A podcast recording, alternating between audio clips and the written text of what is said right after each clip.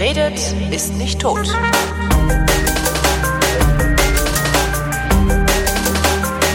Willkommen zum Geschichtsunterricht einer Koproduktion von Vrindt und DLF Nova und von DLF Nova zugeschaltet aus Köln Matthias von Hellfeld. Hallo Matthias. Ich grüße in die Runde.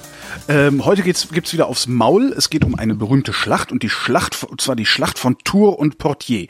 Was haben denn Tours und Portier für einen Streit miteinander gehabt, dass sie aufeinander losgegangen sind? Genau, der, der Herr Und wie hießen die der, mit Vornamen? Genau, der Herr Tour und der Herr Portier, das waren übelste Konsorten, die sich ordentlich aus Maul geschlagen haben. Die Wahrheit ist, es handelt sich um eine Römerstraße zwischen den beiden Städten Tours und Poitiers in Frankreich. Mhm. Wir sind im Jahr 732. Es geht ähm, ein Heer der Franken, stellt sich einem Heer der Mauren oder der Muslime gegenüber, Mhm. die von Spanien kommend ähm, Richtung, Hui. ich sag einfach mal Zentraleuropa marschieren und dabei brandschatzen und plündern, unter anderem eben auch, was die Christenmenschen der damaligen Zeit enorm erregt hat, eine Kirche des heiligen Martin, das war einer der wichtigsten Heiligen zu seiner Zeit.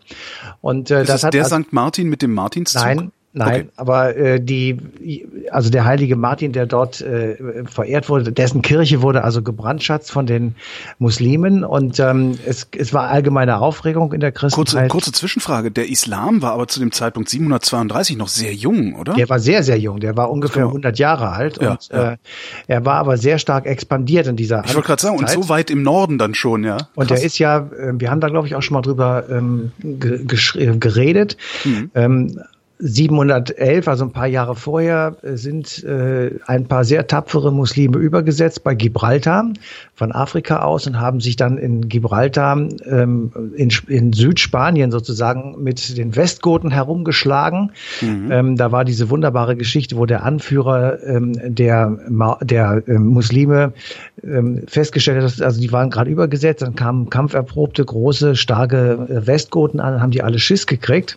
Und dann hat er gesagt, also ähm, Leute hier Schiss geben ist äh, geht nicht, also wir müssen hier jetzt kämpfen. Und dann haben die so, nee, wir wollen lieber wieder zurück, guck dir die mal an, die sind viel besser ausgerüstet. Und dann hat der, weißt du, was er dann gemacht hat? Der hat kurzerhand die Schiffe versenkt, da konnten sie nicht zurück, da mussten sie kämpfen. Also der, das ist der erste große Motivator äh, in der Geschichte. Die haben dann auch tatsächlich gewonnen, weil sie eben nicht anders konnten. Und dann sind sie weitergezogen Richtung Frankreich, also so durch Spanien hindurch und haben weite Teile Spaniens auch tatsächlich besetzt. Und ähm, sie haben also auch äh, sich mit den dort lebenden äh, Fürsten irgendwie arrangiert. Manche haben sie in Abhängigkeit gebracht gegen Tributzahlungen, haben sie dann in Ruhe gelassen und auch geschützt teilweise. Und da gab es natürlich auch Theater und äh, Konflikte und ähm, alle möglichen ähm, Dinge, die also sich dazugetragen haben, sodass man nicht so ganz genau weiß, warum sie denn jetzt eigentlich Richtung Zentraleuropa marschiert sind. Es könnte sein, dass sie einfach eine Strafexpedition machen wollten, äh, dass sie möglicherweise nur in Anführungsstrichen plündern wollten, um irgendwelche Beute zu machen. Ähm, Es kann aber auch sein, dass sie sich gegen Eubo von Aquitanien richteten. Ähm, Das war jemand, der also so in der zweiten Reihe als Gegner in Anführungsstrichen in Frage kam. Ähm, Eubo von Aquitanien, nie gehört. Eubo von Aquitanien, genau. Ist, nicht, ist jetzt nicht, hat jetzt nicht unbedingt einen großen Fußabdruck hinterlassen in der Geschichte Europas. Nein, nein, aber er ist immerhin zu dieser Zeit einer der bedeutenden Fürsten äh, in Aquitanien. Und ähm, er ähm, sieht also sozusagen, dass die jetzt alle kommen und dass er jener ist, der sich also gegen sie stellen soll, weil ähm, äh, sie also äh, auf, auf ihn zulaufen sozusagen. Und dann geht er ähm, Hilfe suchen zu Karl Martell. Und Karl Martell ist zu der Zeit Hausmeier der Franken. Hausmeier. Haus Meier. Und äh, das ist jetzt für unsere Ohren etwas ganz Merkwürdiges. Und ich denke, ja, was, was soll das? Was ist ein Hausmeier? Und wieso geht der Eubo von Aquitanien zu einem Hausmeier, um ein Heer der Franken sozusagen zu erbitten? Also hat wahrscheinlich nichts mit der Meierei, der Herstellung von Milchprodukten zu tun. Nicht so oder? wirklich, nicht Okay. so wirklich. Ähm, und die Wahrheit ist, dass dieser Hausmeier, ähm, ich sag mal, um 730 herum schon eine sehr, sehr wichtige und sehr bedeutende Person war. Im Grunde genommen so etwas wie ein König, ohne tatsächlich König zu sein. Und ähm, wir haben natürlich versucht auch rauszukriegen, also ein bisschen genauer, was der so zu tun hat und haben dazu gefragt den Andreas Fischer, der hat ein Buch geschrieben über Karl Martell, äh, um den es in dieser Sendung heute natürlich zentral geht. Und der hat uns mal beschrieben, was dieses Hausmeieramt eigentlich alles konnte und was es eben nicht konnte.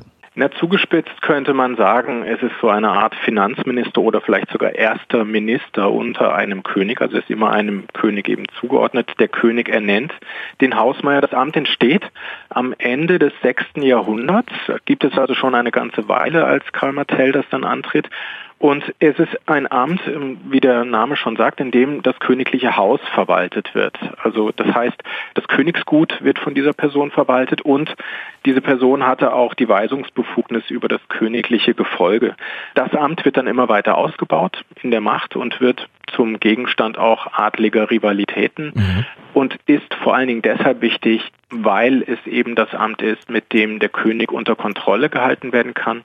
Also das Amt, von dem aus zwischen den Großen, den Adligen und dem König vermittelt wird. Also wie jetzt eben gerade das der Andreas Fischer beschrieben hat, ist der Hausmeier tatsächlich eine relativ zentrale Macht äh, in der damaligen Konstellation.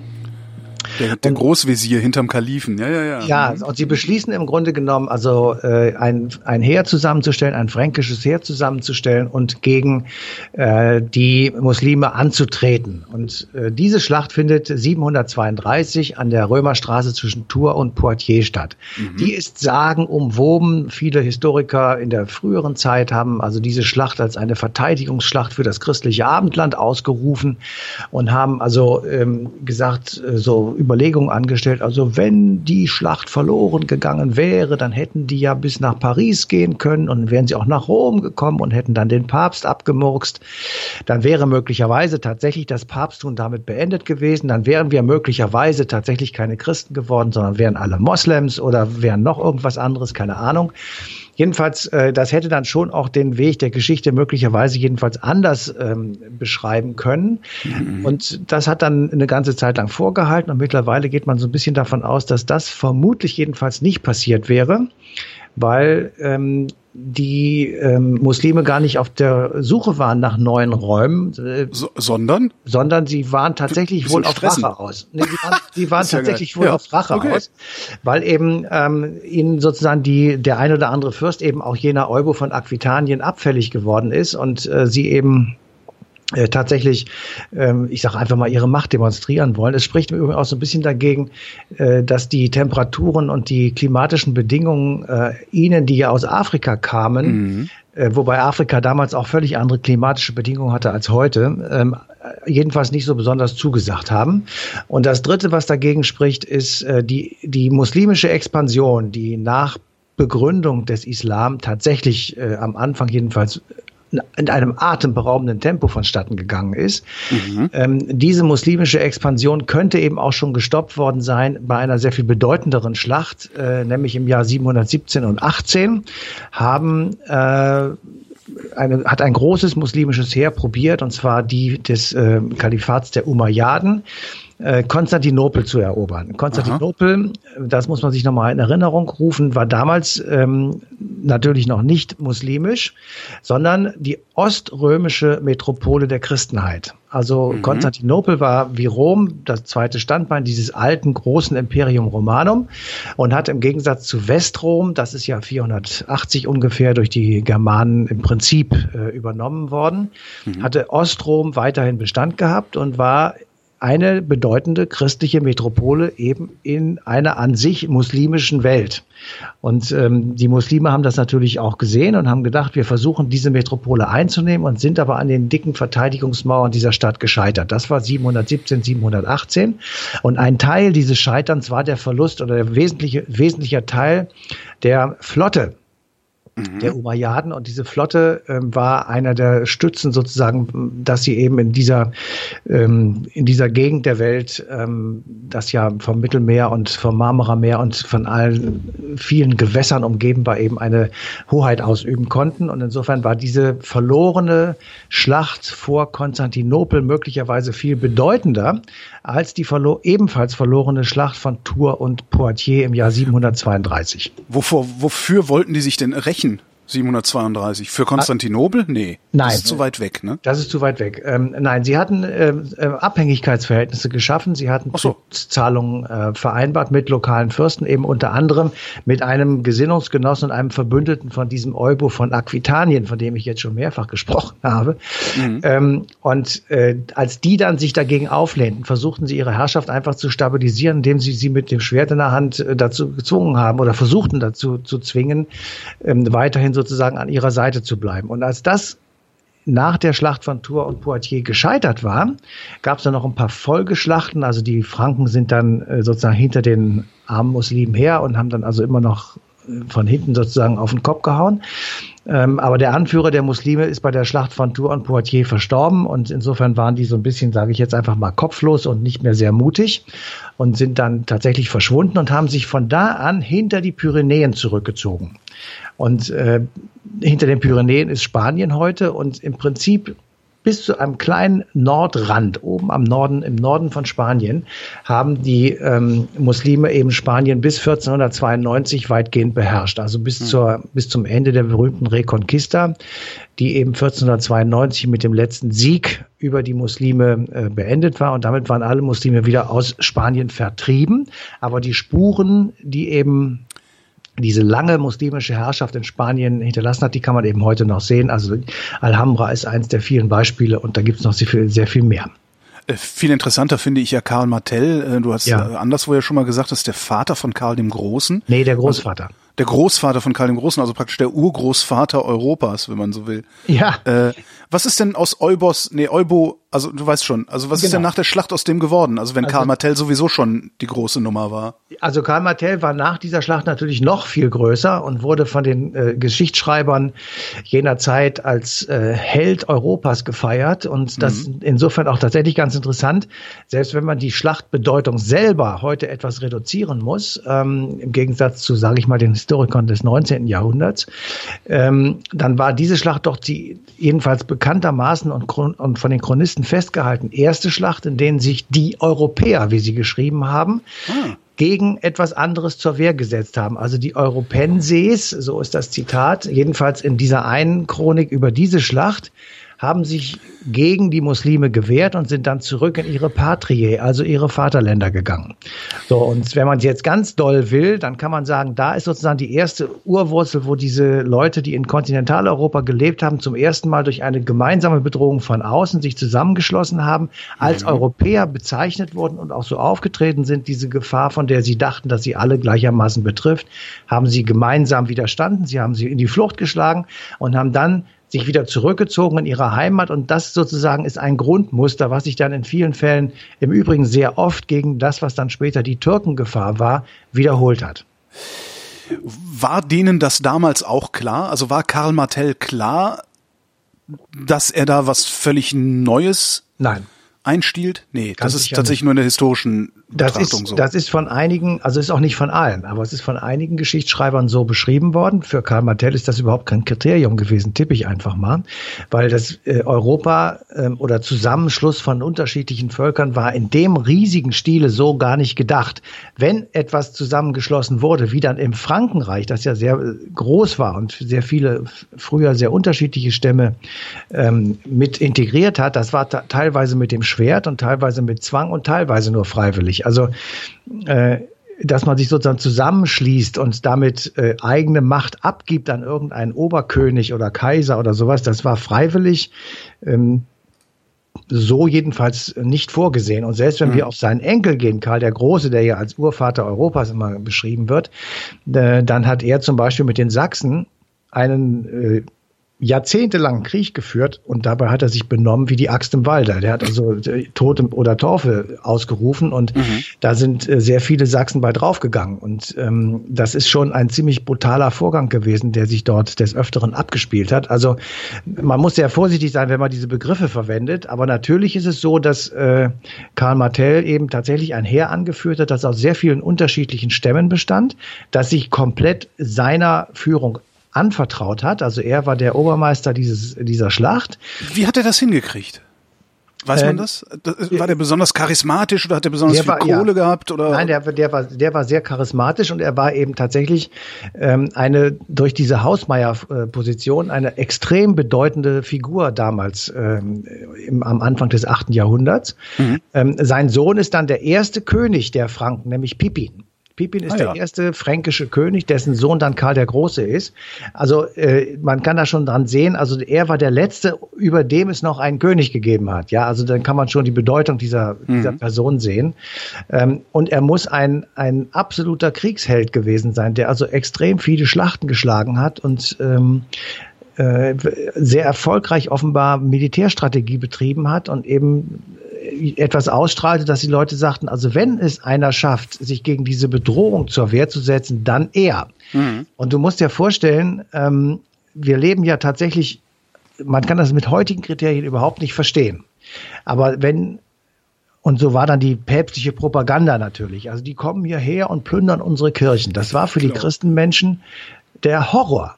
Ja. Das war richtig der Horror. So, und äh, dann kann man sich ja vorstellen, also ähm, das, es gab keine Schallplatten oder keine CDs oder keine, äh, kein Internet, aber natürlich gab es von Mund-zu-Mund-Propaganda, was da alles Schlimmes passiert ist. Es wurde bei jedem Mal übertrieben. Und, immer, ja, klar. Immer, die, es wurde immer schlimmer.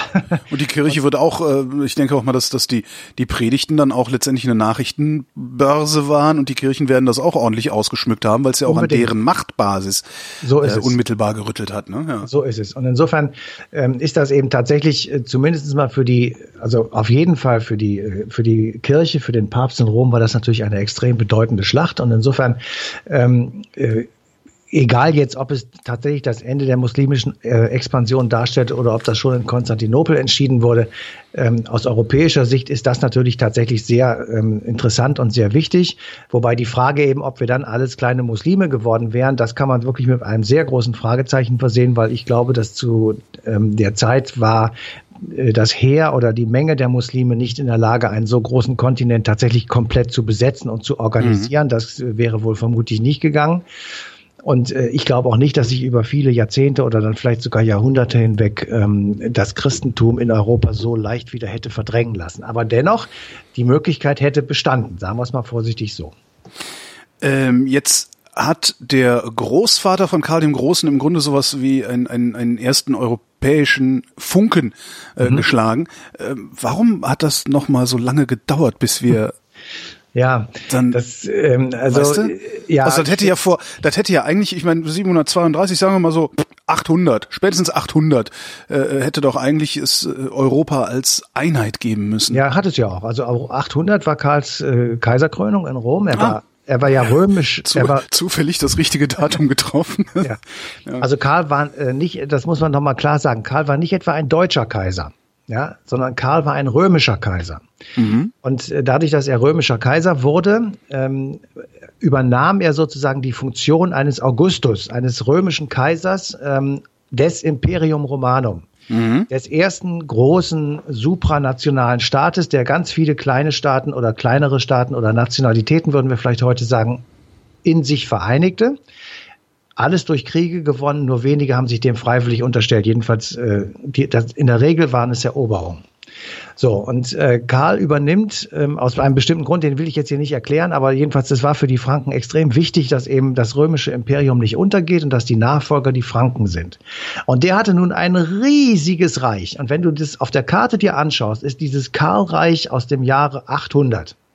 Ja. Ungefähr, ungefähr ähm, die Gegend Europas, die 1957 in den römischen Verträgen die Europäische Gemeinschaft gegründet hat, nämlich Deutschland und Frankreich, mhm. die Benelux-Staaten und Italien. Das war tatsächlich das Kernreich Karls des Großen. Der hat im Osten noch ein bisschen mehr gehabt, aber im Prinzip kann man das vernachlässigen. Ähm, und natürlich gab es nicht Österreich und die Schweiz und sowas. Es war so ein bisschen bis, bis heute runter, wo man sagen würde, da ist Kroatien, also so ein bisschen noch. Und also ähm, stimmt es nicht ganz, aber im Prinzip stimmt es. So, und was er auch gemacht hat, er hatte gemeinsame Währung. Ähm, es galten die gleichen Gewichte und die gleichen Maße. Ähm, das war ganz wichtig, weil die Händler in diesem Bereich sicher waren, ähm, für ihr Geld äh, bekamen sie die gleiche Ware oder für ihre Ware bekamen sie das gleiche Geld an jeder Ecke dieses Reiches, egal wo sie waren. Es gab eine einheitliche Münze. Das heißt, mhm. Äh, es war festgelegt, wie viel Edelmetall in einer Münze drin sein müssen. Und diese Prägungen und diese Münzen wurden durch staatliche Kontrollen äh, kontrolliert. Das heißt also, ähm, und noch was ganz Wichtiges, hätte ich beinahe vergessen, es gab gemeinsame Gesetze.